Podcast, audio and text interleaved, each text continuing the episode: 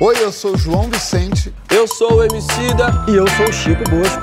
E aí, minha gente, eu sou o Fábio Porchat e esse é o Papo de Segunda. Sejam bem-vindos ao Papo de Segunda e já é quase Dia das Crianças. Então, muito boa noite, meus pique-ruxos, João Vicente, esse eterno crianção. Esse eterno aprendiz. Ei, esse que caminha pelas ruas do... Esse da- que corre por esse, escopo, por esse campinho de várzea que é essa vida. É, e ele que falando em Várzea, Francisco Bosco.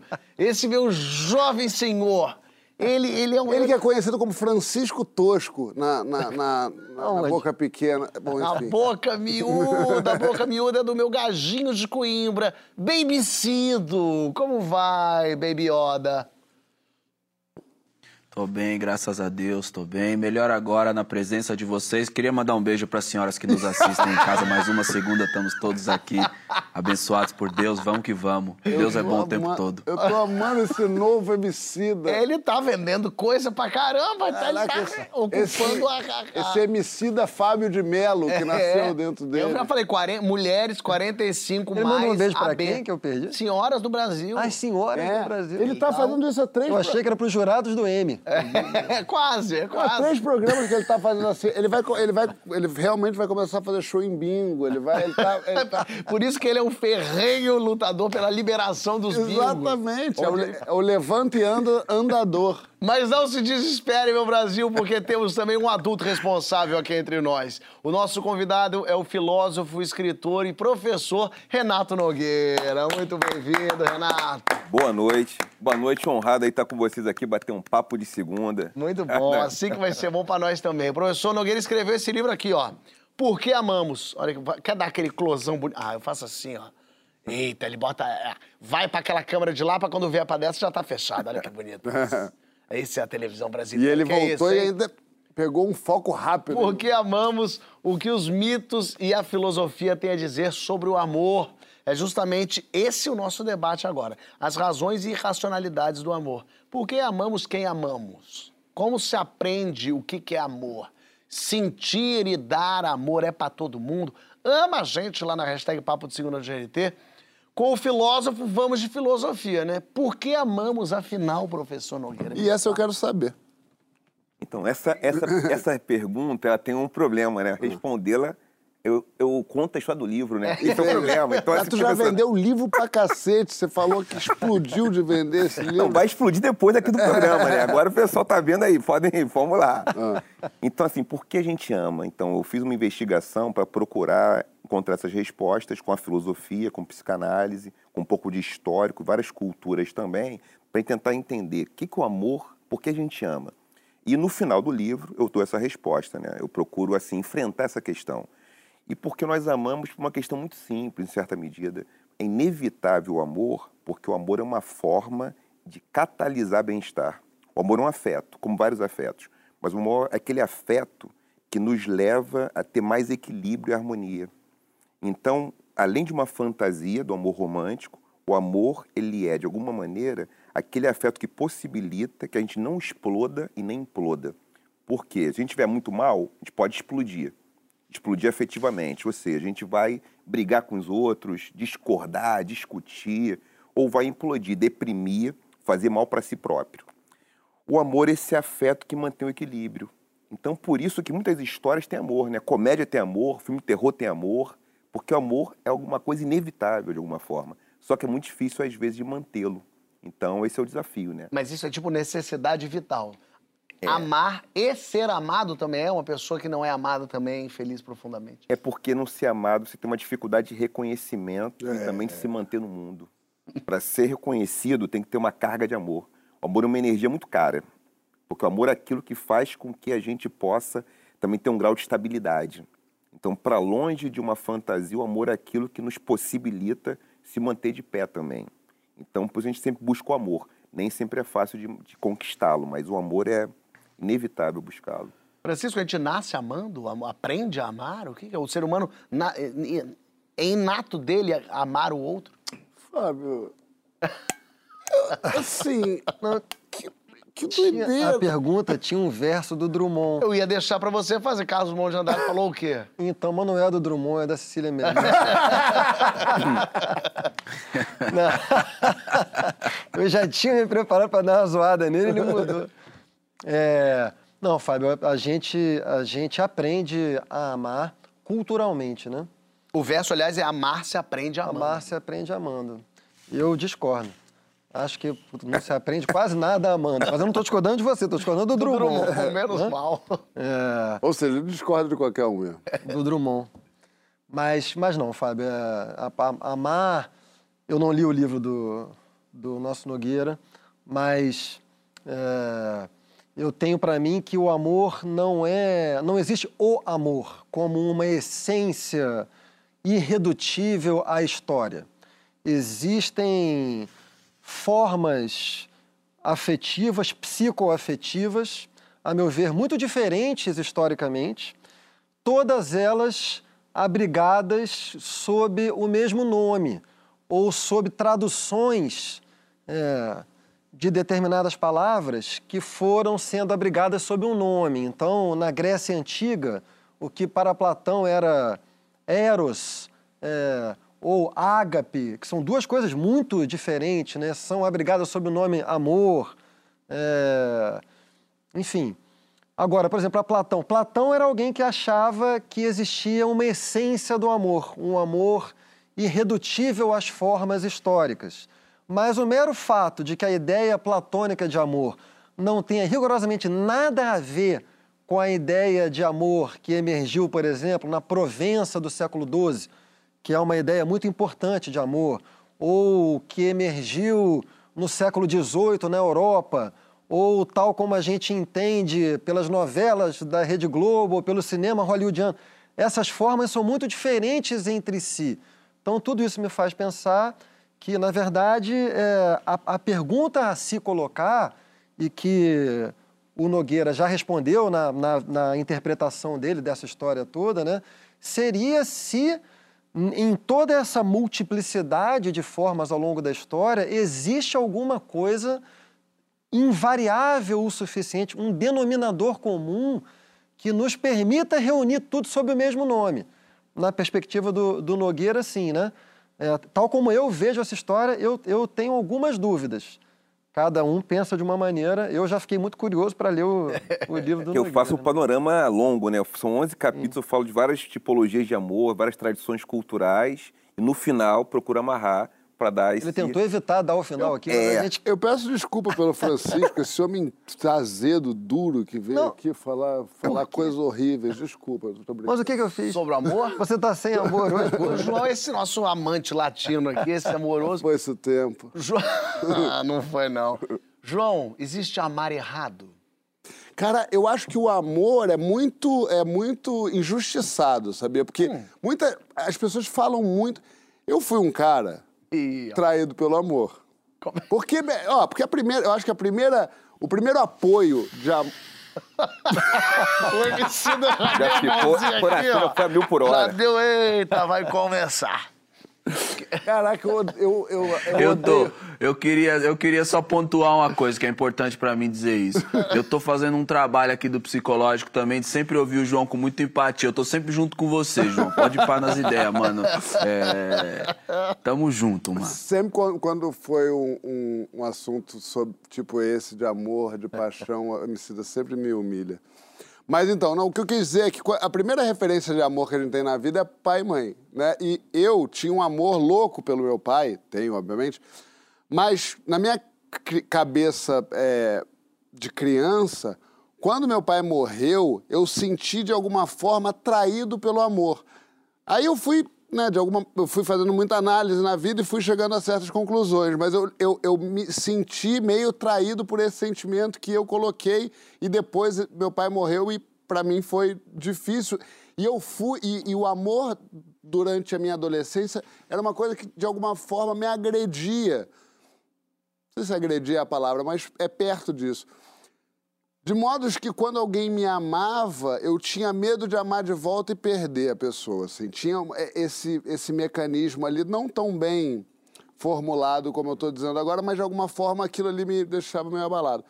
Mas depois eu fui fazendo as pazes com o amor é, e fui percebendo que amar é, é um estado de. É, é, é- é uma. Não estou falando só de amor romântico, né? Mas amar é quando você pode ser além do que se realmente é, absorvendo uma pessoa sem se mudar, sem mudar a pessoa e vocês se ali dançando no mesmo ritmo. Porque a gente confunde muito amor, né? A gente chama quase tudo de amor. A gente chama vaidade de amor, a gente chama tesão de amor, a gente chama um monte de coisa que não necessariamente é amor. Quando você ama, realmente, quando você experiencia o amor de uma forma pura, eu acho que isso sim é, é você completar a cartelinha do bingo da vida, assim. Quando você olha uma pessoa assim, você pensa, cara, eu amo essa pessoa. Eu aprendi isso muito com meus amigos, com a minha família, com os meus cachorros, com, com pessoas importantes para mim, assim. E quando eu consegui sentir isso, eu percebi esse, é- esse êxtase que é amar. Amar é muito bom, cara. Eu acho que eu acho que amar é talvez a melhor resposta para a pergunta qual o sentido da vida, assim. Eu acho que é amar. Se tem algum. Emicida, depois de alguns anos que lançou o filme Poderoso Chefão, é, os, os, os chefões italianos, a máfia italiana, começou a agir como filme. Eles começaram a falar do mesmo jeito. Eles não eram assim.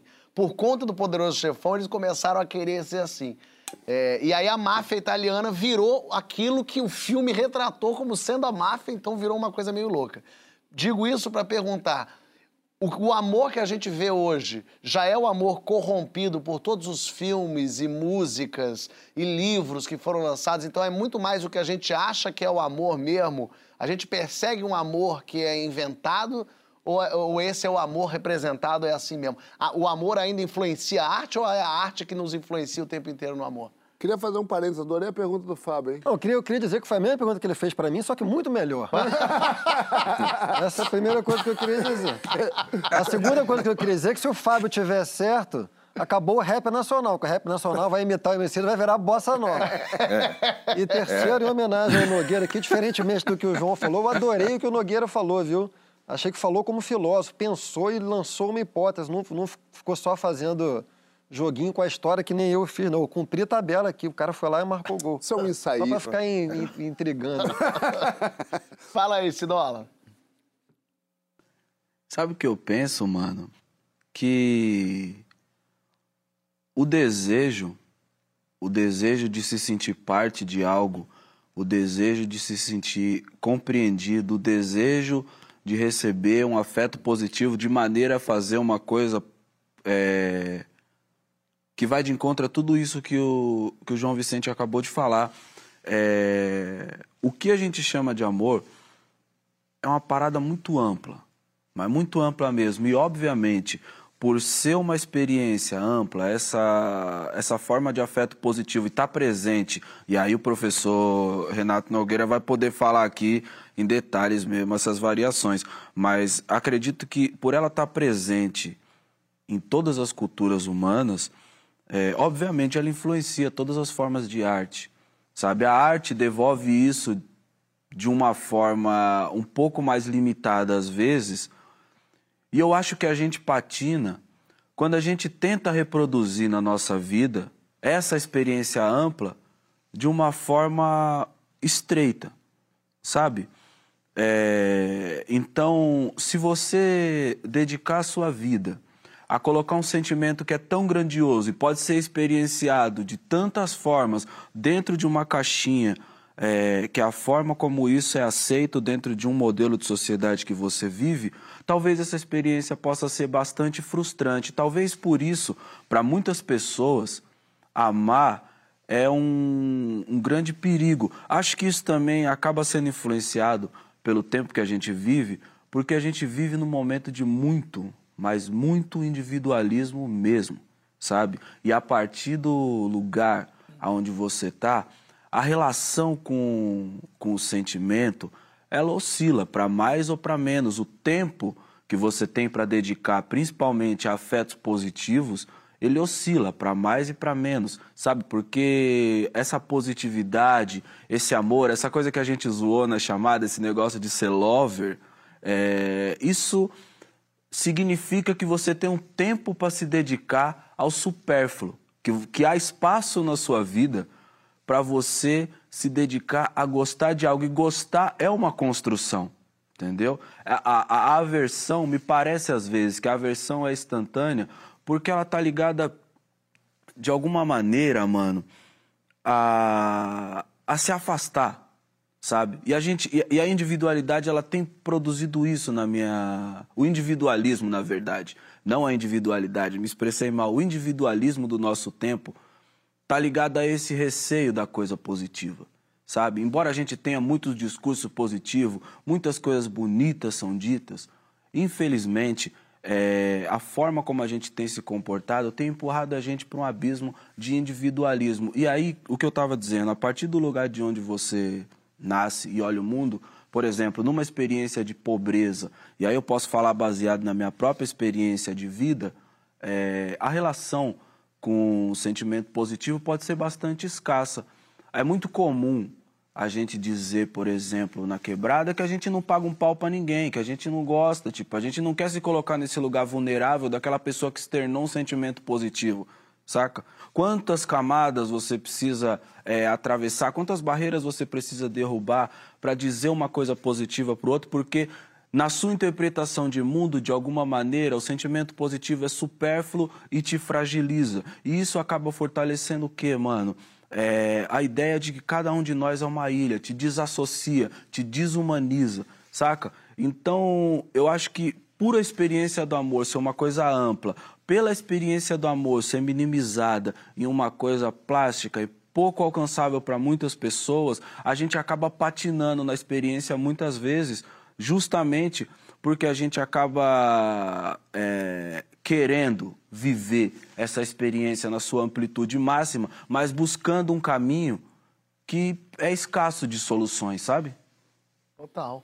Professor, é, o, o, Brasil, o Brasil vive um relacionamento abusivo com os brasileiros, né? O brasileiro está é. destruindo esse Brasil, está batendo nele, mas é um Brasil que diz que ama o Brasil, o, povo, o melhor do Brasil é o brasileiro, a nossa alegria, mas é o mesmo Brasil que é, mais mata trans, mais mata gay, que um país racista e a maioria da população é negra, um país machista, a maioria da população é mulher. É, como é que a gente. Mas ao mesmo tempo, essas pessoas que odeiam e que matam dizem amar outras pessoas, talvez, mas o ódio por uma outra parcela também é muito grande. Amar verdadeiramente é amar todo mundo? Inclusive quem você não gosta? Essa é uma boa questão, porque tem uma, tem uma fantasia que ela tem a ver com um certo projeto de sociedade também. Tem modelos de sociedade diferentes. Tem um modelo que a gente pode chamar de modelo de sociedades em crise. E o que eu chamo também de sociedades estáveis, que são mais sociocêntricas. Então, uma, algumas sociedades têm um modelo que é o seguinte: a gente começa com uma perda do paraíso. Então, tem três tempos. Era um paraíso, depois perdemos o paraíso, e tem um juízo final que vai encontrar um paraíso só para alguns, que vão ter esse direito. Então tem uma, uma tribo eleita que pode ser amada verdadeiramente. Então nem todos têm esse direito a serem amados. É um Walking Dead, é uma um, tipo assim, por exemplo, alguns são humanos de verdade e outros são menos humanos. E aí o amor é muito rico, é uma energia muito forte. Então, é dedicar amor para todo mundo tem um grau de fantasia. A gente não consegue amar todo mundo da mesma maneira e o tempo todo. Então, aí faz sentido aquilo que está no Freud, que é o amor e o ódio, o Lacan fala sobre isso também, né? Amor e ódio, eles não são inversos, fazem parte da mesma energia pulsional, o medo é o inverso do amor, porque isso que o homicídio agora falou que tem muito a ver. Amar é a gente também assumir a nossa fragilidade, assumir o que há de mais humano em cada um de nós, que tem a ver com a gente não ter poder, não ter controle é ser capaz de se entregar. E se a gente está num modelo de sociedade que ele é exclusivista, que ele compreende que nem todos terão direito a uma terra prometida, isso está, de alguma forma, postasiado na política, na economia, você tem um princípio norteador que ele organiza nossa forma de vida. Então, como você falou de filme, de arte, o que, a arte é? Uma maneira de autorizar o amor, autorizar a forma de amar. Então, como é que um casal deve se comportar? Então, o folhetim, ele autoriza, ele produz um certo efeito. É óbvio que não é só a arte que produz esse efeito, mas a arte faz parte de um projeto de sociedade que diz essa é a maneira adequada de a gente apresentar o nosso amor. Dizer eu te amo, de beijar, de sentir prazer. Isso vai refletindo, vai criando impacto emocional, psicológico. Então, o Brasil é uma sociedade que a gente, se a gente diz que pode amar todo mundo, a gente vai ter um problema. Porque a gente pode amar todo mundo? É possível, requer muito esforço. Só é possível amar todo mundo num modelo de sociedade que não tem um projeto de uma tribo eleita. Que toda a vida possa valer. Tem que ser um modelo biofílico, onde a vida seja o centro.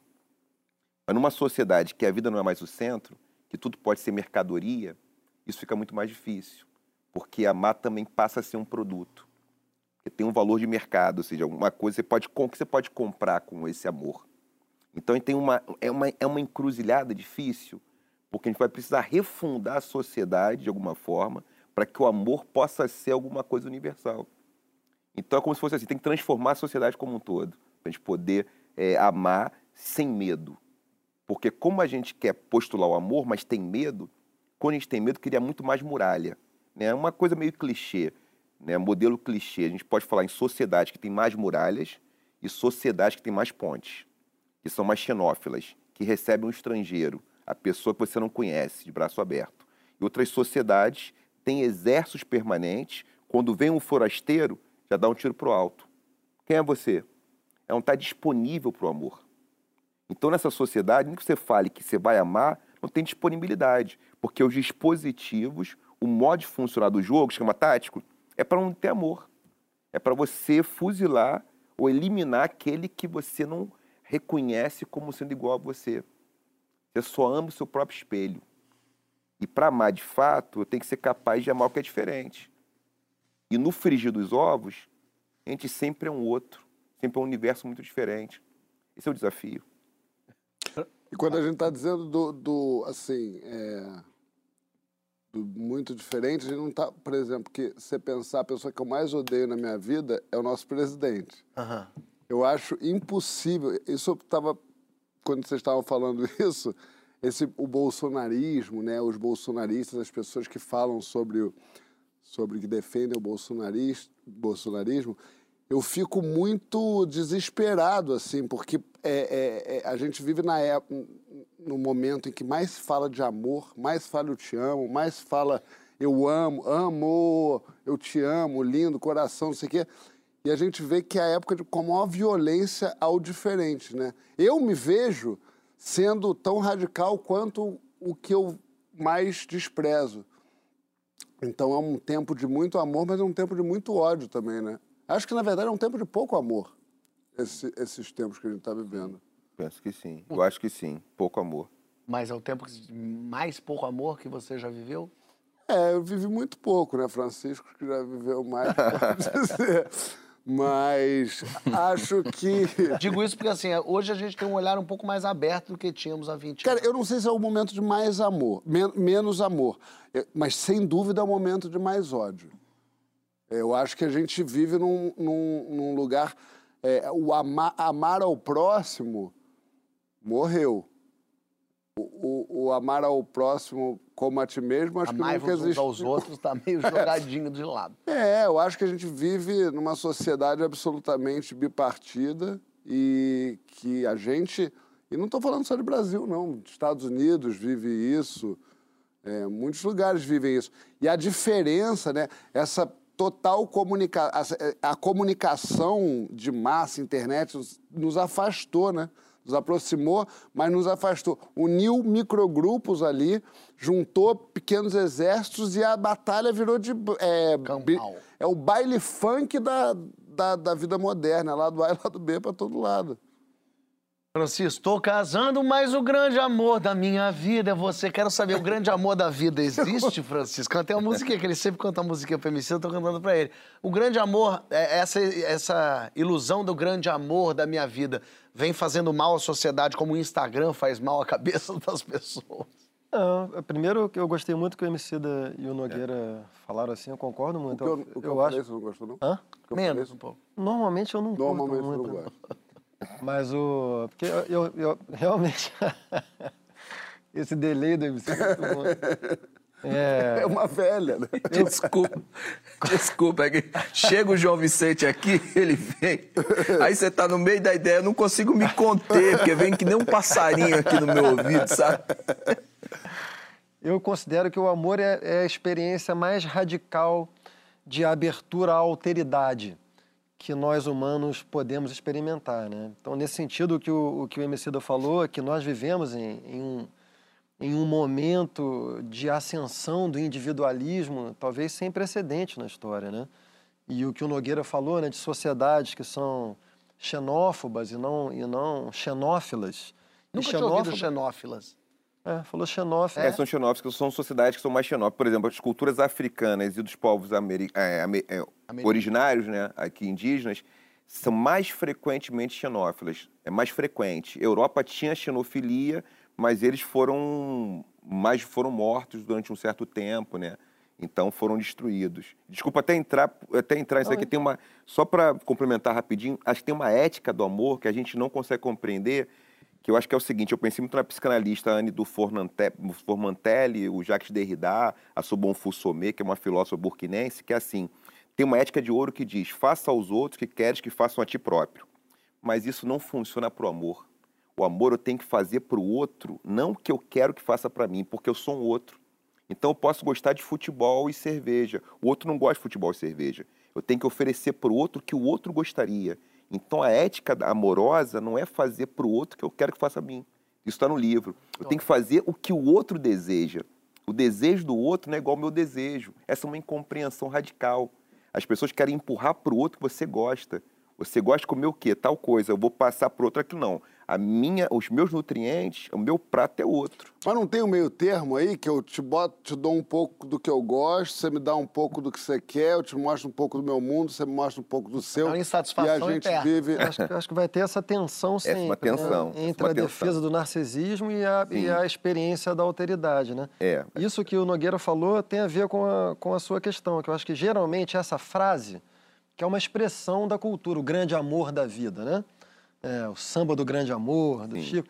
Acho que geral, acho que tem um mal entendido aí, que normalmente se quer designar com isso a grande paixão da vida. E são duas coisas bastante diferentes. É, paixão é um estado afetivo em que o sujeito ou os sujeitos, se for recíproco, né, estão tomados por uma espécie de miragem imaginária.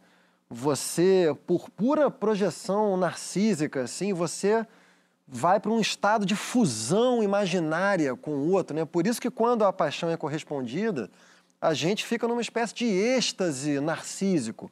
Mas é um êxtase narcísico. É, e é por isso também que dentro da, da cultura, que é uma cultura de amor romântico, como a gente vive, é, tem essa figura que é a figura estética que corresponde ao amor romântico, é o happy end, né? O que é o happy end? O happy end é a consagração do amor romântico, da paixão, e é por isso que o filme termina quando o amor vai começar. Quando o amor vai começar, ali vai começar a experiência da alteridade. Então, assim, se você entender o grande amor da vida como a grande paixão da vida, pode ser alguma coisa que durou dois, três meses, terminou em catástrofe e terá sido talvez a maior intensidade psicoemocional que você já sentiu na vida. Grande amor da vida, no sentido de uma construção de uma experiência na diferença, né? abrir-se à alteridade do outro, aí é uma outra coisa que eu acho que existe sim, que provavelmente você só vai poder dizer que aconteceu quando você estiver morrendo ali, você vai falar, não, aquilo foi o grande amor da minha vida, que, é, que terá sido a- a- o outro com quem você construiu uma relação durável, consistente, que suportou esse regime tão difícil de alteridade, que não se abandonou, em que o individualismo e o narcisismo não triunfaram sobre essas dificuldades. Eu acho que esse é o grande amor da sua vida. Aí eu vou ter que citar o poeta, não vou dizer eu, porque se eu disser, o Emicida vai cuspir, o Francisco vai dizer, mas vou ter que citar o poeta que diz que pode ser que tenha durado um dia. Ainda assim, é amor. É paixão. Durou um bloco É esse amor. nosso amor, mas tem o próximo. Porque na volta a gente fala sobre educação antirracista. Como as escolas e os professores podem ajudar no combate à desigualdade racial. Participa lá na hashtag Papo de Segunda GNT que a gente já volta bem amorosinho pra você.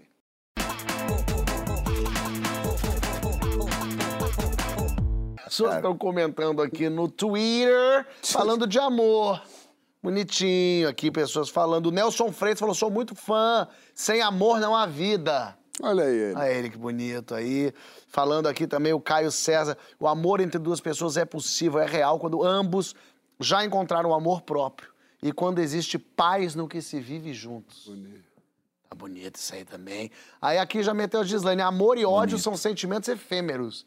Eu acho que o ódio dura mais tempo até que o amor, né? Depende pra quem, pra mim dura. cu- Cultivo amar muito isso aí. Pra mim, eu, sou- eu, eu tenho compromisso de ódio com pessoas é, pra sempre. O João às vezes fica chateado e manda Tá mensagem bonito. quando ele Essa odeia palavra- alguém. Essa frase, bonita essa frase. Uma frase de um, da é alma, né? verdade. Da Às alma. vezes eu odeio uma Da pessoa alma. por causa É. do Fábio, o Fábio faz as pazes e eu continuo odiando. É. Caraca. E você odeia mais ainda porque ele fez as Não, eu paradas. odeio ele junto. Eu falo, mas você me fez odiar. Não, mas às vezes o, o João odeia uma pessoa que eu não odeio. E aí eu me encontro com a pessoa, o João manda mensagem: o que, que você foi? Eu falei, eu não tenho problema com essa pessoa. Ele falou, mas ele é um mer. Eu "É, não acho, então eu posso fazer isso. Olha aqui, as Não é que pessoas. você fala no ar, você fala, deixa ele. Deixa ele. Eu falo assim, deixa ele, ele tem as razões dele, a gente não sabe. Que muita gente já falando do que vai ser o nosso, nosso bloco de agora. Estamos de volta com o professor Nogueira, que inclusive tem aqui, ó, o livro, um outro livro, estou botando um outro livro aqui, porque dia 15, sexta-feira agora, é dia do professor. E a gente vai debater aqui como é que seria uma educação antirracista. Essa aqui é o ensino de filosofia e a Lei 10.639. O que? Rapidamente, em poucas palavras, professor. Num tweet. A Lei 639, 2003, ela começou, foi, ela disparou a possibilidade de conteúdos obrigatórios de história e cultura afro-brasileira e africana. E em 2008 a- foi acresce- eh, se acrescentou dos povos indígenas em todas as matérias, em todos os níveis e modalidades da, da, da educação básica. Perfeito, já me interessou bastante esse livro. Mas a ideia de que a escola já é inclusiva, de que somos uma democracia racial, se prova na verdade, na prática? Em que atitude de educação inclusiva você já viu por aí? Vai lá na hashtag Papo de Segundo Ano GNT comentar que nós quer ler aqui também. Tem gente já comentando aqui, a Ana Cris Cavalcante falou: o ensino da cultura africana nas escolas está na Constituição, mas, a- mas tal não acontece. Poucas são as escolas que se lançam nesses projetos. A gente está falando aqui sobre educação antirracista. Tá há anos na Constituição. Pois é. E eu quero saber do professor o que, que define uma educação antirracista, professor. Essa é uma boa questão. Isso é um, isso é um, isso é um texto longo, né? É, por isso que a gente trouxe você. A gente quer ouvir você É um falar. texto longo. Uma educação antirracista tem que partir por um princípio que é romper com o racismo epistêmico, romper com a estrutura. Não é verdade? Não é para não, não adianta a gente, por exemplo, só ter uma representatividade negra, representatividade dos povos indígenas no espaço, mas é pensar o solo cultural, ou seja, o território epistemológico. Ou seja, qual a visão de mundo que a gente usa para poder definir o nosso repertório, os modos de vida. Então, uma coisa importante para romper com o racismo é pensar o seguinte: a gente tem inúmeras culturas no mundo, cultu- várias culturas, nenhuma delas tem sozinho um repertório para enfrentar os problemas da sociedade. A gente precisa, então, lançar mão de um repertório mais variado. Então, por exemplo, para a gente romper com isso, algumas sociedades têm tecnologias culturais muito interessantes. Vou dar um exemplo das minhas experiências de pesquisa. Né? Assim, os povos guaranis têm algo em comum com os povos zulus. Um menino, quando começa a ter barba entre os zulus, ele vai ficar homem, e um menino guarani, quando começa a engrossar a voz, passam por um ritual. Nesse ritual de masculinidade, eles são, eles passam, é diferente o ritual em cada local. Sandra Benite, minha professora, né, de Guarani, uma pessoa que eu adoro e que me ensina isso nos encontros que eu pude na Amazônia, de, de encontros de educadores indígenas, aprendendo muito com, né, com colegas, né, professores indígenas. Nesse ritual Guarani especificamente, o garoto passa por um rio para que ele possa aprender a não vestir só a fantasia do guerreiro quando ele se tornar homem adulto. O mesmo se dá com os garotos zulus. E aí que a gente vai ver, antes dos processos de colonização, não tinha feminicídio entre os zulus e entre os guaranis. Isso não quer dizer que os zulus e guaranis são homens mais especiais, mas tem uma tecnologia que produz outra forma de masculinidade. Nas sociedades ocidentais, que a gente tem protótipos de heróis, é muito mais provável que vai ter é, feminicídio, que vai ter garotos de 15, 16 anos entrando numa escola armados, matando professores de geografia e seus colegas. Faz sentido, porque a frustração masculina ela vai se transformar em violência. Agora, não vai ter um garoto Zulu entrando num treinamento com, matando seus colegas e seu professor. Porque ele tem outra forma de subjetividade. Então, romper com o racismo é criar, é apresentar tecnologias variadas para produzir novos modos de vida. Isso é fundamental. Então, se eu fosse montar uma escola hoje, eu usaria um pouco dessa ritualística que tem alguns povos africanos, tem os povos indígenas aqui no Brasil, para a gente poder criar outros imaginários de masculinidade, por exemplo. Isso é romper o racismo. Perfeito. Quando você era aluno, você se sentia representado na sala de aula, em algum lugar na sua escola? Você tinha é, professores, diretores? Eu no colégio de classe média, né? Então, assim, é, tinha poucos estudantes negros, pouquíssimos. Professores nem se fala. Professores também, não tinha tanto professor. É. Isso Tinha te- poucos, tive poucos, tive três ou quatro, lembro, assim, do... Três ou quatro. Mas isso, perce- isso te tocava? Você percebia, te afetava de alguma percebi, forma? eu percebi se era um outro mundo, percebia isso, assim, até por conta da família, por conta das histórias do meu avô, né? Meu avô é um exemplo interessante das relações raciais no Brasil, né? É, que eu acho que é interessante. Meu avô trabalhou na Light muito tempo, meu avô materno, e ele era para ser o supervisor geral nos anos 50, anos 60. Só que não tinha ninguém, ele era o primeiro a chegar, o último a sair. Só que o que aconteceu? Veio um cara do Paraná e se tornou supervisor geral no setor que ele trabalhava. Não ninguém conseguiria ser tal. Se fosse Estados Unidos, ia ser assim, poxa, a gente não aceita o gerente, o supervisor geral ser um homem negro nos anos 40, 50, porque tinha um racismo ali declarado. Então, o, o modelo racista brasileiro, o meu avô não se tornou o supervisor geral, poderia ter sido Mas com tapinha nas costas. é, não, mas que não é, deu, não, está é. esperando você, pô, você é muito bom, mas. É mas quem vai ser? Pô, não tinha como ser, outro cara não ser o Wilson. Mas não foi ele, trouxeram um cara do Paraná, chegou um cara do Paraná, não, esse aqui, ó, tive que inventar um cara de lá. Então acho que essa é uma diferença de como funcionam essas relações raciais brasileiras, né? Isso é importante dizer, não tem melhor ou pior, mas é isso. Então o seu Wilson não virou supervisor geral né, da Light nos anos 50, e foi uma questão racial, mas não foi declarada, É. não foi dita, né? Bem típico brasileiro. Não também. foi dita. Então, se não era para. Esse papo de, de, de educação é, antirracista é uma coisa que é nova. Você passou pela tua cabeça isso quando você estava na adolescente ou na- nas escolas? Não, A gente tem a mesma idade, assim. Eu não me lembro nem de... Bom, na minha escola, por exemplo, não tinha nenhum aluno negro. Quando tinha era um, que era o Cirilo, lógico, que era o, o apelido dele. E ele é- era sempre o, o afastado, assim.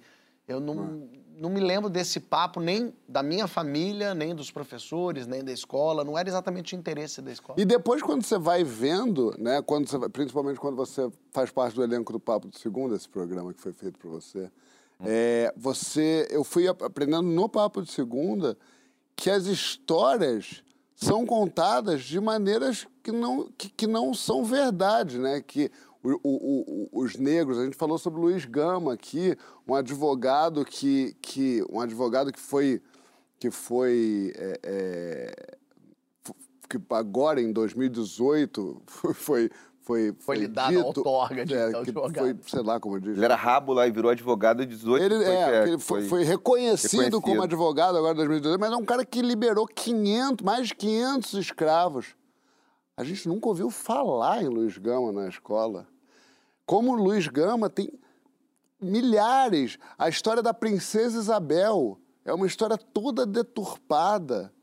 É, então, assim, eu acho que mais doido do que a gente não ter contato com alunos de professores. Eu, por acaso, eu, por acaso, uma das escolas que eu estudei, que eu estudei em todas no Rio de Janeiro, então eu já tive é, um, um diretor-geral que era negro.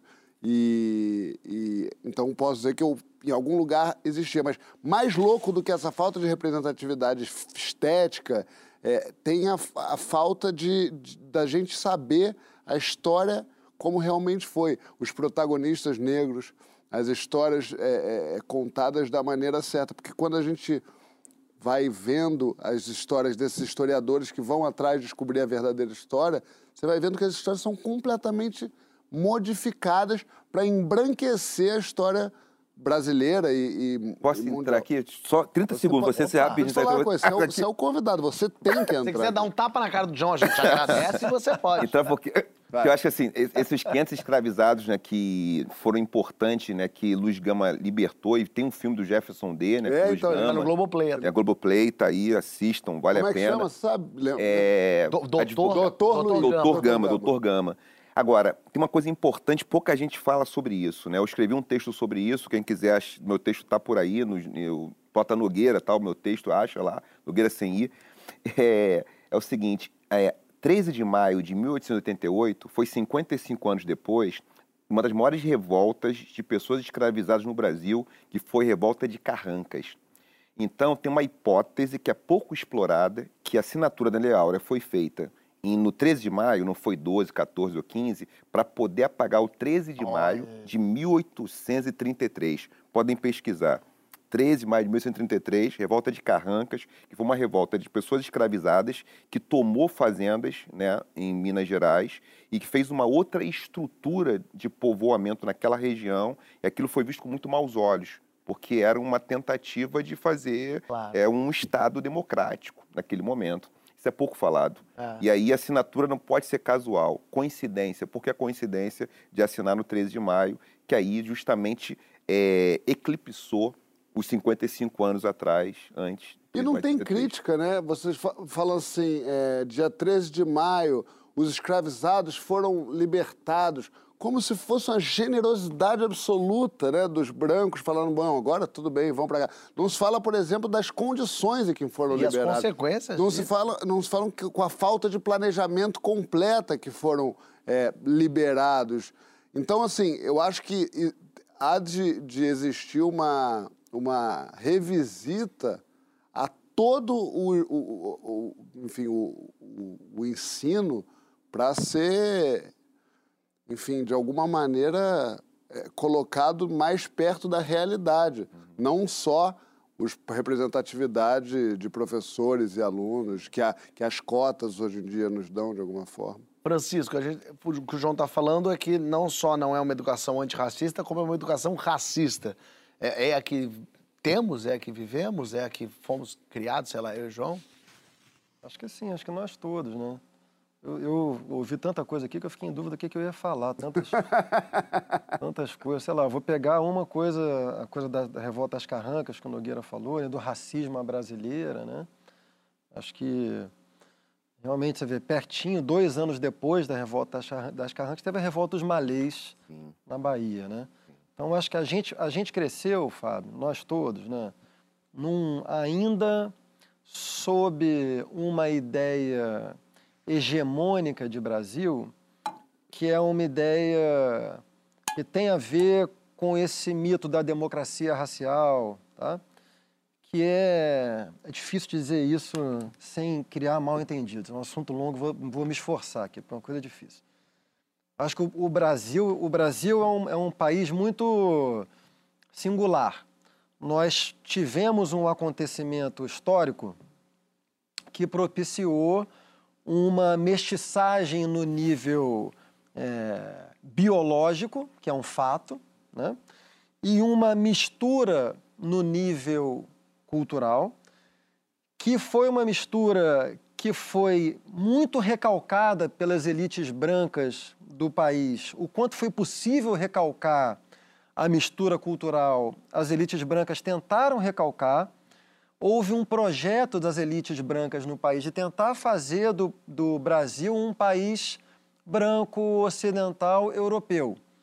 Isso, entretanto, se chocava com a realidade biológica e cultural também do país, porque enquanto a elite estava isolada nos seus projetos europeizantes e dominando o resto da população, havia um contingente enorme de população que foi fazendo a sua vida, a revelia da oficialidade brasileira. A gente conversou muito sobre isso aqui com o Simas, no dia que o Simas veio aqui.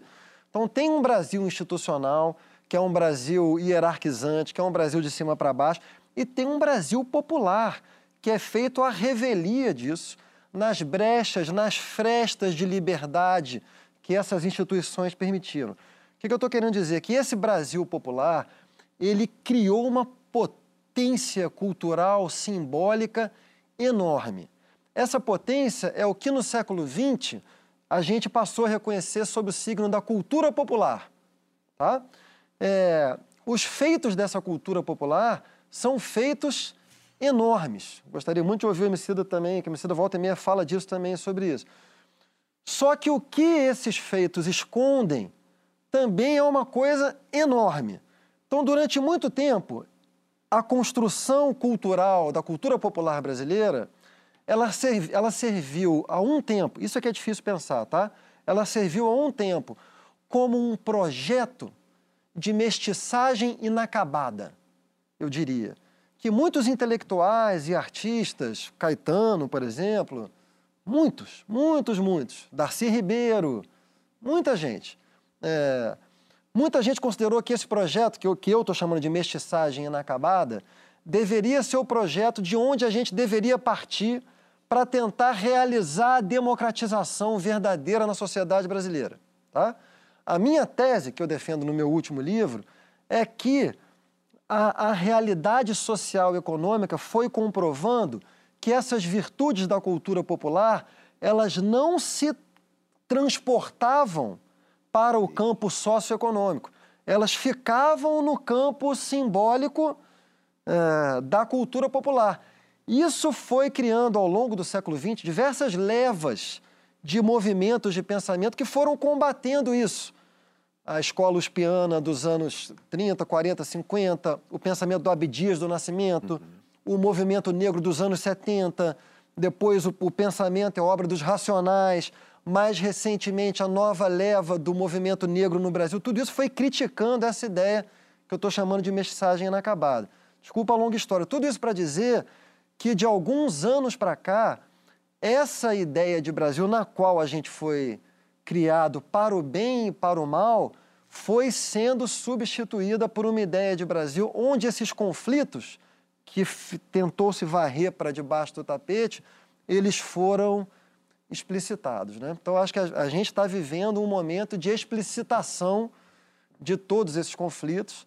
E, e eu tenho para mim, essa é uma grande discussão, eu tenho para mim que é absolutamente fundamental que esses conflitos sejam explicitados, assim como eu acho que também é muito importante que a gente não jogue fora o bebê com a água suja, porque os feitos que o Brasil popular construiu também são muito importantes. Eu acredito que dá para fazer uma síntese entre uma coisa e outra, mas que isso eu não posso avançar. Se houver tempo, eu queria muito Conhecer ouvir o que o Emicida, Emicida pensa, pensa sobre isso. Emicida, eu tenho perguntas aqui, mas quero também ouvir. Francisco quer te ouvir. Desculpa ter pautado aí. A... Pautou você, Emicida. Pautei. Jogou para teu colo. Eu espero que a ligação tenha sido boa. Também tenho pensado Nada. nele. Pensei também. Eu, eu, eu, eu gosto demais de ouvir. Pô, vocês estão falando várias coisas importantes. Eu vou tentar pegar aqui mais ou menos do que eu lembro. Queria estar até com o meu bloquinho de anotação aqui para eu ir pegando ponto a ponto, porque teve muita coisa super valiosa aqui. Primeiro, eu acho que quando o professor ele começa a falar e ele traz duas referências, né, que já fogem originalmente do eurocentrismo, que aqui usando a metáfora da luz é a luz que nos guia no caminho da sabedoria. Então, o professor ele traz é, os guaranis e ele traz os zulus. Eu acho que quando a gente está falando sobre a elaboração de um projeto de educação antirracista, nosso exercício ele é justamente nesse sentido, porque o que, o que nós precisamos fazer? Oferecer referências que vão além dessa perspectiva que a, a escritora nigeriana Chimamanda Adichie chamaria de história única. É muito perigoso você ter uma história única a respeito do outro. E nós, na sociedade brasileira, embora tenhamos mais da metade da população declarando-se como preta e parda, somos reféns durante todo o nosso período de educação de uma história única. Então, quando nós ampliamos isso para outros povos que compõem é, a sociedade brasileira, nós ampliamos a nossa forma de perceber essa sociedade. Se nós tivéssemos sido expostos a, a, a figuras como Luiz Gama, é, a própria figura do Abdias, que precisa ser mais celebrada, os ensinamentos de Lélia Gonzalez, etc., é, eu acredito sim que se tivéssemos recebido informações a respeito dessas pessoas, teríamos uma outra perspectiva a respeito do que é o país que a gente tem hoje e provavelmente uma outra sociedade, mas infelizmente essas informações elas não chegaram até nós nos momentos em que a gente estava se orientando através da escola. É, o que eu acredito que a gente precisa fazer, e aí a gente teve no VT uma pessoa que eu gosto demais, que é a Nilma Lino Gomes, a professora, ela é fantástica, e uma vez ela usou um termo que eu acredito que é a melhor definição do que deve ser uma educação antirracista. A professora disse o seguinte: nós que estamos comprometidos realmente com o campo emancipatório. Então, para além dessa representatividade imagética, é o oferecimento para jovens e não tão jovens assim, porque não são só, só jovens que frequentam a escola, esses novos caminhos, sacou? Porque é o seguinte, esse nosso exercício de expandir a percepção vai fazer com que a gente observe de uma forma séria e crítica a história do nosso país e como ele se formou, sabe, mano? E aí você é, não vai olhar a história que a gente tem até hoje simplesmente como uma mentira, porque isso é perigoso. A nossa história é constituída por fatos. Como a gente vai interpretar esses fatos no presente é uma outra discussão. O que eu acredito é que o que a gente tem nos livros de história é uma experiência parcial do que foi a construção do Brasil. Porque o Brasil, ele é muito mais do que a experiência de ocupação colonial portuguesa. É, muito do que o, o, Chico falou, esse encontro de cultura popular é, e o que a gente poderia chamar de as elites locais ou a burguesia local, é, ele produziu muita coisa, de fato, e muito das coisas valiosas. Inclusive, é interessante falar, por exemplo, nesse momento eu estou aqui em Portugal, atuando na Universidade de Coimbra, como representante da cultura popular do Brasil, sabe? E acho que esse tipo de reflexão esse tipo de experiência é uma experiência na qual a gente ainda é muito carente, sabe? Acho que a cultura popular precisa visitar mais a academia e acho que a academia precisa se abrir para esse tipo de saber é, e compreender os moldes nos quais a cultura popular é produzida. Porque a partir do momento que a gente tiver esse intercâmbio acontecendo de uma maneira intensa, considerando todos os corpos que são produzidos é, e a experiência ampla e complexa que é inclusive a experiência racial do Brasil, acho que a gente vai começar a se, se encaminhar para a produção automática disso que a gente está chamando aqui de educação antirracista. Falei para caramba também, meus camaradas. Não sei se eu acabei respondendo o que o Chico queria que eu falasse, mas é que vocês falaram tanta coisa, eu estou tentando lembrar de tudo aqui para poder participar. Eu acho essa discussão fascinante. Eu adorei. Eu ouviria mais meia hora. É, adorei, adorei, foi, adorei. Foi, foi muito trouxe Abdias do Nascimento, figura fundamental, pouco que precisa ser mais celebrada. Verdade. Lélia Gonzalez, né? Ele, pô, Abdias, incrível, pensador, né? Que... Professor, mestre, né, também para mim. Foi meu mestre, foi meu mestre. A gente está falando aqui de, de educação e quando a gente fala de educação parece que imediatamente a gente vai pensar em escola. Agora, de que adianta ter essa escola fazendo esse serviço, esse trabalho, esse esforço, se os pais, se a família, se as pessoas em casa que deseducam tudo, ou, diz, ou vão na escola dizer isso aí é uma escola partidária, ficar falando essas coisas pro filho, essa história, a escola tem que ser neutra. Queria que você, pra gente encerrar o bloco, eu queria que você falasse um pouquinho sobre também como a, a, a escola virou a, a escola que tem que fazer meu filho, ensinar meu filho a, a e como os pais colocaram em cima da escola uma responsabilidade, enfim, e tiraram deles. É porque isso é, é difícil, né? Porque assim, ser pai, ser mãe, não, ninguém precisa ser pai e ser mãe, não é compulsório, né? A paternidade e a maternidade. Mas é um exercício de afeto e muito cuidado. E esse exercício tem a ver com a educação. E até escolher uma escola. Agora, a escola que você, que você vai selecionar para sua filha, para o seu filho, não é uma escola neutra. Né? Neutralidade, a ciência também não é exatamente neutra tem, não é que seja parcial, mas tem narrativas e a ideologia faz parte da sociedade. E não é, e ninguém vai ser doutrinado na escola, não tem doutrinação na escola. O que vai ter, o que é importante que a escola seja é um espaço de debate democrático, um espaço de formação, inclusive para as famílias, Porque quando as suas crianças, seus filhos estão na escola, é, isso também vai retroalimentar você, pai e mãe. E é da responsabilidade daquela escola que você selecionou que ela ajude a conduzir é, os seus filhos no, seu, no processo de aprendizagem. Então, é uma relação de confiança. É, eu diria que confiança é uma das coisas mais difíceis para a gente estabelecer. E aí tem a ver com o que o João tinha falado antes, né, que é, o ódio é muito mais presente, porque tem a ver com desconfiança. A capacidade de confiar, ela cria um alicerce de muito mais segurança, né? cria possibilidade. Então é necessário que as famílias confiem, que façam um pacto com a escola. E para isso, assim, que horizonte nós queremos de sociedade? Parece que a gente aprende matemática, que a gente aprende língua portuguesa. Qual horizonte de sociedade nós queremos? Uma sociedade que a gente vive com muito medo ou uma sociedade que a gente pode compartilhar possibilidades de um futuro mais tranquilo, com mais bem-estar? Então tem uma aposta que é política, não tem muito jeito.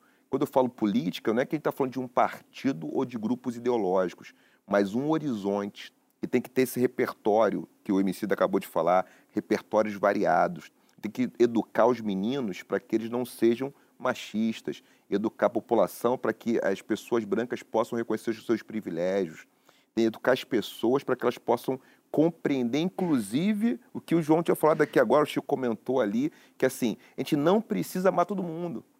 A gente pode não gostar de todo mundo. Agora, a gente tem que respeitar todas as pessoas. Isso é fundamental. O problema é que quando é... a gente aprofunda dois centímetros, vira papo de comunista. Né?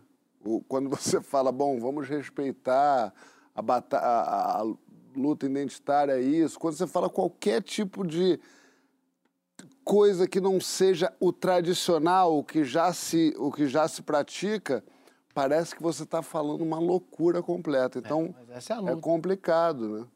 Ninguém falou que ia ser fácil. Triste isso. Na volta tem um comportamento infantil peronomútil, hein? Comportamento mimado. Você conhece algum adulto mimado? Tá falando de mim? Você tem momentos de criança birrenta que fala para si mesma, mas eu quero agora, eu quero. Esperneia lá na hashtag Papo de Segunda no GNT. No dia 15 de outubro, a Globo News completa 25 anos e desde o início do ano eles lançaram uma série de documentários especiais é, uma série documental chamada Nunca Desliga, sobre os principais fatos das últimas décadas. Parabéns pelos 25 anos de idade aí e 25 anos de informação 24 horas por dia.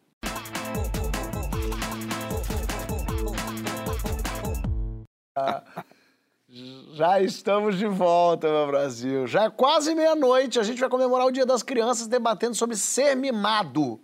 É isso aí. Vai ano, vem década e é sempre a mesma conversa. Essa geração é muito mimada. É verdade? O que é ser mimado? Você sabe dizer para si mesmo, na volta a gente compra? E qual o mimo que você se permite? É jantar um chocolate? É dormir até tarde? Gastar com futilidade? Conta lá na hashtag Papo de Segunda no GNT. O pessoal tá comentando aqui, ó. Já tem gente colocando aqui, ó. Conheço muito... A Rosângela Gonçalves. Conheço muito adulto mimado. Esses dão mais trabalho que as crianças. Que ranço.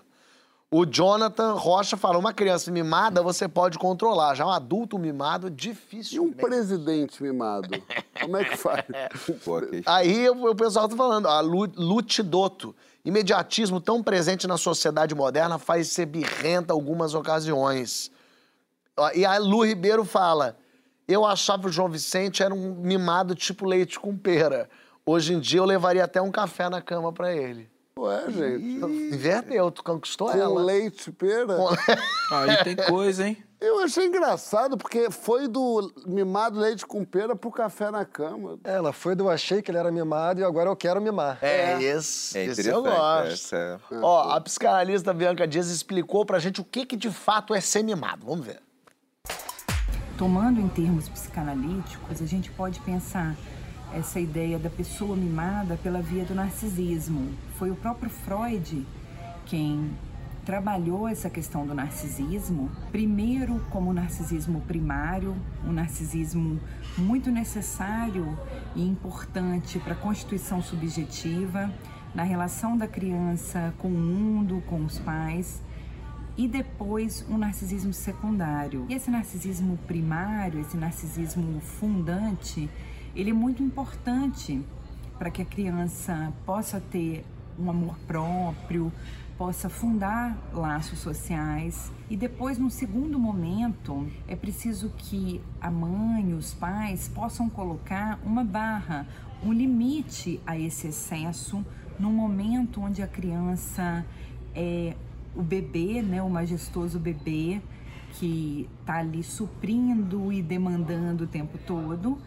e que ela possa se endereçar ao mundo. É isso que vai possibilitar a uma criança saber perder, saber lidar com a dimensão da vida. O adulto mimado é esse sujeito muito centrado na própria relação consigo, né, que não consegue escutar algo da alteridade, da diferença, não consegue entender que o outro é, é importante também, que na relação com o outro é preciso a gente abrir mão, é preciso a gente se colocar e se recolocar, e é preciso, sobretudo, saber perder, né? Isso aí. É bom ouvir uma verdadeira psicanalista, né? Quando tem um, um, um falso psicanalista aqui já Simulacro. Simulacro. professor, quero saber, o não é uma boa forma de educar, professor Nogueira? Não, poxa, eu vou falar uma coisa que eu acho que, poxa, esse tema é fundamental. Fábio, gente, esse tema é fundamental que está nos assistindo. Por quê? Tem um princípio na sociedade contemporânea que é assim, ultrapasse os seus limites. Uhum. Né? Por exemplo, saia da sua zona de conforto. Eu tenho escrito sobre isso. Fique na sua zona de conforto, não ultrapasse seus limites, mas reconhecer os seus limites. Então, o não, ele dá um, uma sensação de fronteira. É importante o sim, como é importante o não. Mas é muito perigoso essa ideia de que a gente pode ultrapassar todos os limites e que pode vencer todas as barreiras. É a tal positividade tóxica que aparece no filósofo sul-coreano, o Bill Shu Han. Ele fala sobre isso, ou seja, as pessoas querem estender os seus limites e aí é difícil ter não. Agora, o não, ele é um, também uma forma de cuidado. Então, não é o não pelo não, mas é o não para dizer qual o seu contorno, qual o seu limite, até onde você pode ir. Isso ajuda na maturidade. Por Mas precisa ter uma maturidade para saber que você precisa ouvir o não e o sim para ser maduro.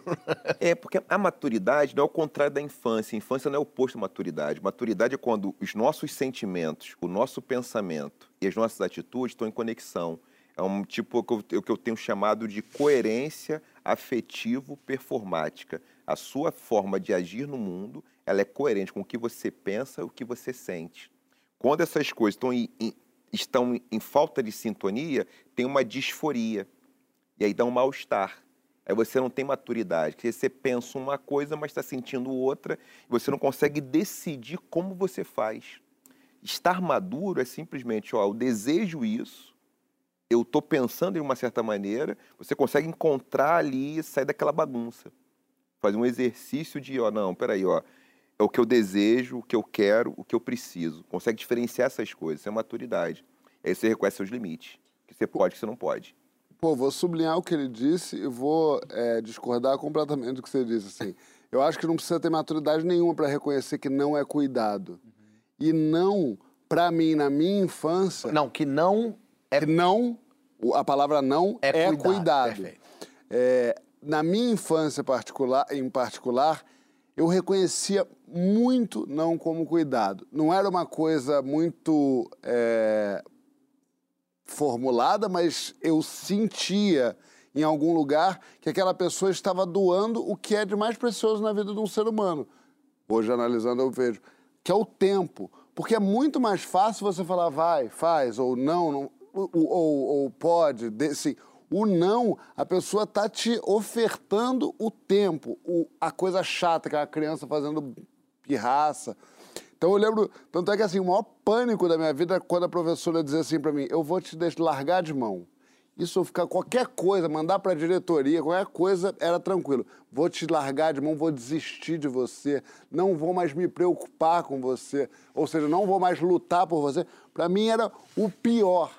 E eu lembro muito da, da minha infância, é, eu que já fui uma criança mimada, eu nunca tive a ideia de que eu queria tudo. Eu acho que a criança mimada não tem a ideia de que quer tudo. Isso é a criança ambiciosa. Uma criança mimada tem a ideia de que ela não tem nada. Isso que eu acho que é uma coisa doida, assim. Eu lembro que eu me sentia absolutamente inseguro por sentir que eu não tinha nada. E pior, que eu sentia que o mundo devia para mim alguma coisa. Então era uma cabeça muito. A, a, a criança mimada, eu acho que é um, um barrilzinho de sofrimento, de insegurança. E o adulto mimado, eu acho que é só a reprodução disso. Acho que, que, que, que toca as mesmas cordas, assim, de insegurança. Uma pessoa que sente que o mundo está devendo alguma coisa para si. Acho que é, é, mimado é, um- é um- é uma característica que a gente deixa meio assim, mas é isso, assim, nosso presidente é o, o ser humano mais mimado que existe. Ele quer do jeito, não quer, não consegue, ele, então ele faz birra, ele fica bravo, ele bota o tanquezinho na rua, ele fala que vai... É muito triste ver um adulto mimado. E dá pra corrigir um adulto mimado? limite. Eu queria antes, todo mundo sabe que a gente brinca aqui no programa, eu considero que eu tenho uma, uma formação inconsciente parecida com a do João. Por razões que, é- que já não vieram pode à tona. falar que a gente chora. A gente não pode falar que a gente chora. Mas eu, eu acho que a gente tem coisa, a gente já falou sobre isso. Eu gostei da diferença que ele fez agora entre o ambicioso e o mimado, né? Eu ainda faria uma outra, João. Você sabe que uma vez uma, uma ex-conge minha me, me chamou de mimado, assim. E eu fiquei muito ofendido, não porque ela, ela tinha razão no- nos efeitos que eu apresentava, que eram parecidos com o de uma pessoa mimada. Mas, não é, mas a origem não era de mimado, é de melancólico. Que é o que eu acho que eu e o João passamos, na verdade. É uma, é uma a melancolia, ela te dá, porque a melancolia é uma experiência que vem de, de algum tipo de falta de reconhecimento que passa pelo que a Bianca chamou de narcisismo primário.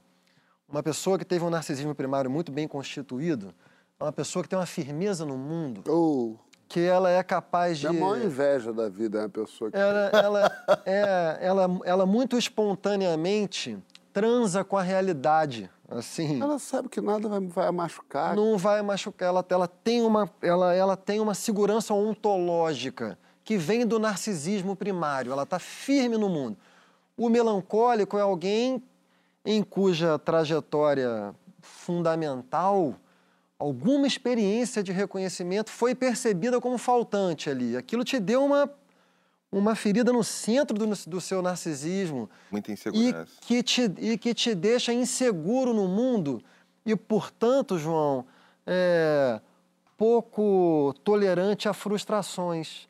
Mas não porque você é mimado e foi habituado às recompensas excessivas, e sim porque você foi privado da capacidade de suportar a frustração, porque qualquer frustração você vai experimentar como aquele abandono que originário. você sentiu lá atrás. Entendeu? Então, no fundo, é uma repetição ali de um trauma que te melancolizou.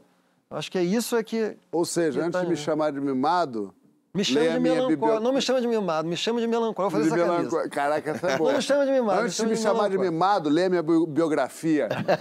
Isso, eu acho que- eu acho o pai e mãe, né, nesse processo né, de não mimar. Eu, eu, vivo- eu moro com duas crianças e uma adulta. né? Eu amo que eu, eu moro com duas crianças, quer dizer, É. tem duas filhas. É, que são minhas filhas, né? Olivia e Maria, pessoas que eu adoro, assim, que me ensinam muito, que eu nasci junto com elas, né? Fiquei muito impactado com o nascimento delas, assistia, acompanhei o parto, né? Carla, minha companheira, pessoa que eu, né, que eu adoro, que eu tô, tá, muita coisa que eu sou é por conta desses encontros que eu tenho com elas, né? Com a Carla, com a Olivia com a Maria.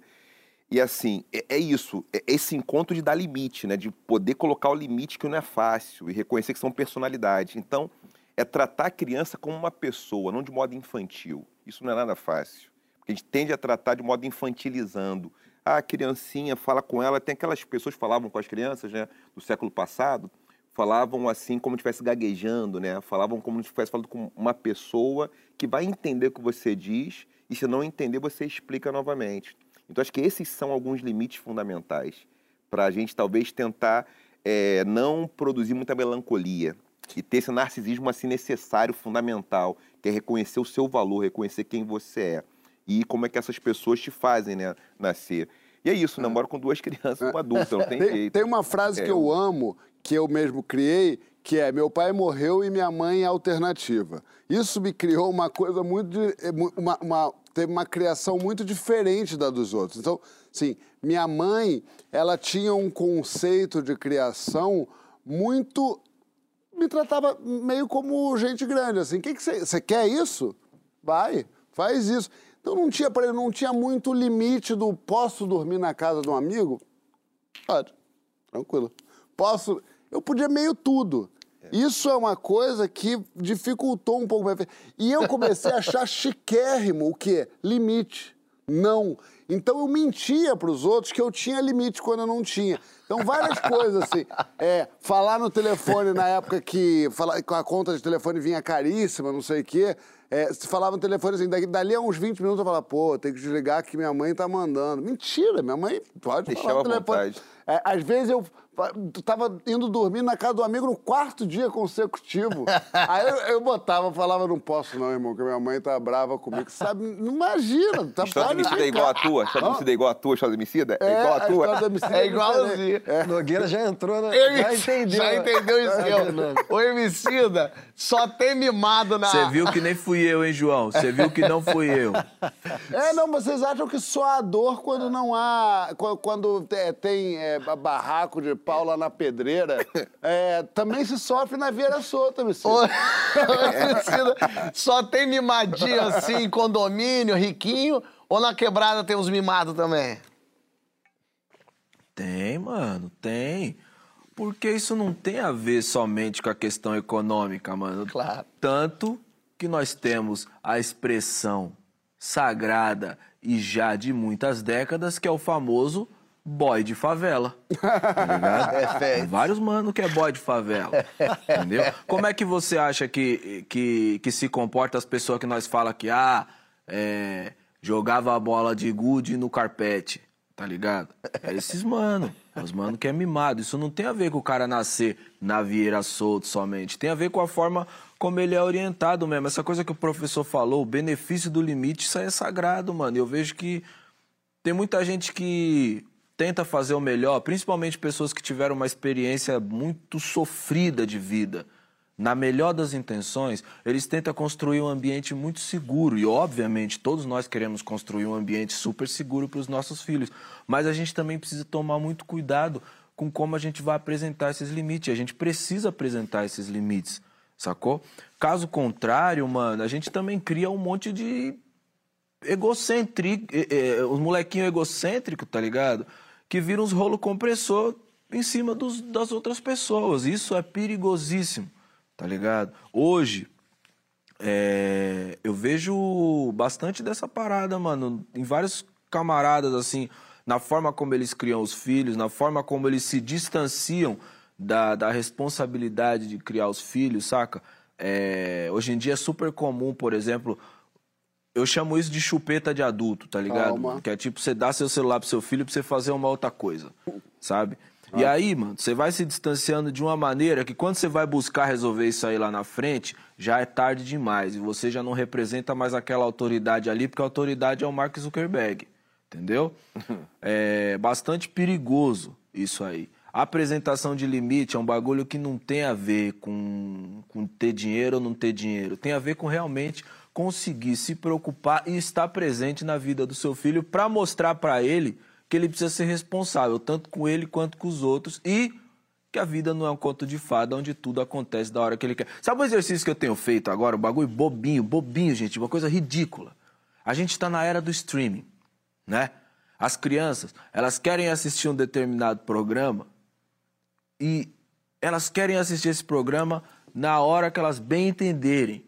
Sabe um exercício bobinho que eu fiz e que, mano, deixa todo mundo mais calmo? Vai assistir televisão normal, onde quem escolhe a programação é o irmão que trabalha lá no canal. Tá ligado? Aí elas. é, Sério, foi um negócio muito doido pra elas olhar assim e falar: Não, mas eu queria ver o Mickey. Eu falei: O Mickey tá de folga. É. Ela para aqui olhando, tipo assim, calminha, calminha, calmou, irmão, calmou, fica tranquilo. Às vezes a gente quer ver uma parada, mas a gente não tem essa parada. É um pai duro Espera, mesmo, qualquer né? hora você vai ver. Sabe como é que eu mostro limite pra minhas É. filhas? Eu boto ver televisão de aberta, grade. porra, é isso um mesmo. pai brabo do cachoeira, que isso, hein, Pode fazer, pode fazer coisa Ah, junto, eu né? meto na extinta Excelsior. É, eu Vai boto eles pra assistir. assistir a grade. Pulso firme.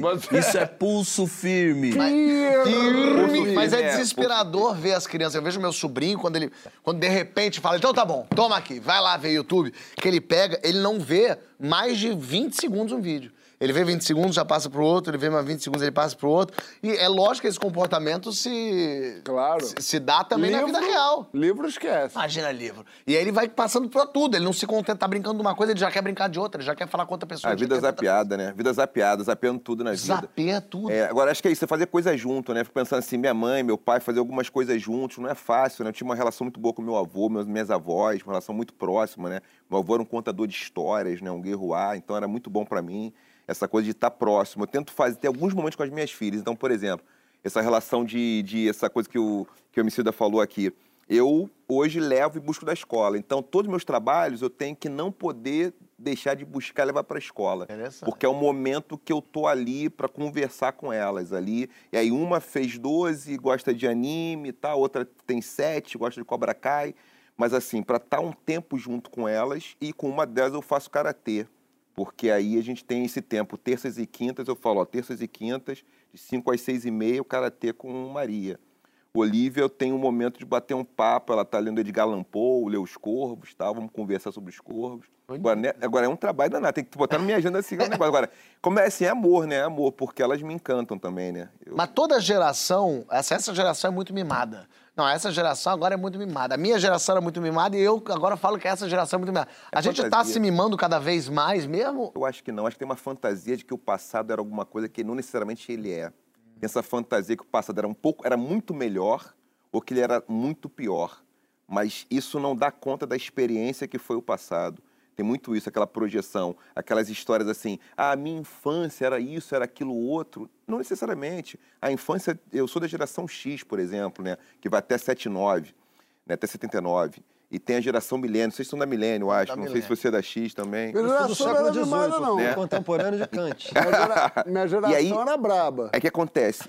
Não, porque é, o que acontece? É isso, a pessoa fala assim, naquele tempo, não, naquele tempo tinham crianças, não podiam sentar à mesa, não podiam falar com os adultos Gosto que elas um pouco pensavam. dessa época, sabia? É, Eu gosto um pouco. É, mas né? que é isso, mas não tinha direito a falar, falar assim, não, eu discordo disso, eu quero isso. É, mas tem que eu ter acho bom conselho. um pouco. Não, É mais ou menos, a criança tem que também ter o espaço para poder dialogar. mas eu poder... discordo. Ah, bom, então foda-se. Vai lá, embora. Não, mas, Né? é, é, mas tem que negociar agora e dizer Um assim, qual o pouquinho, explicar. Assim, não pode por causa disso. Mas não foi- me deu É. direito. Vai, tchau, beijo.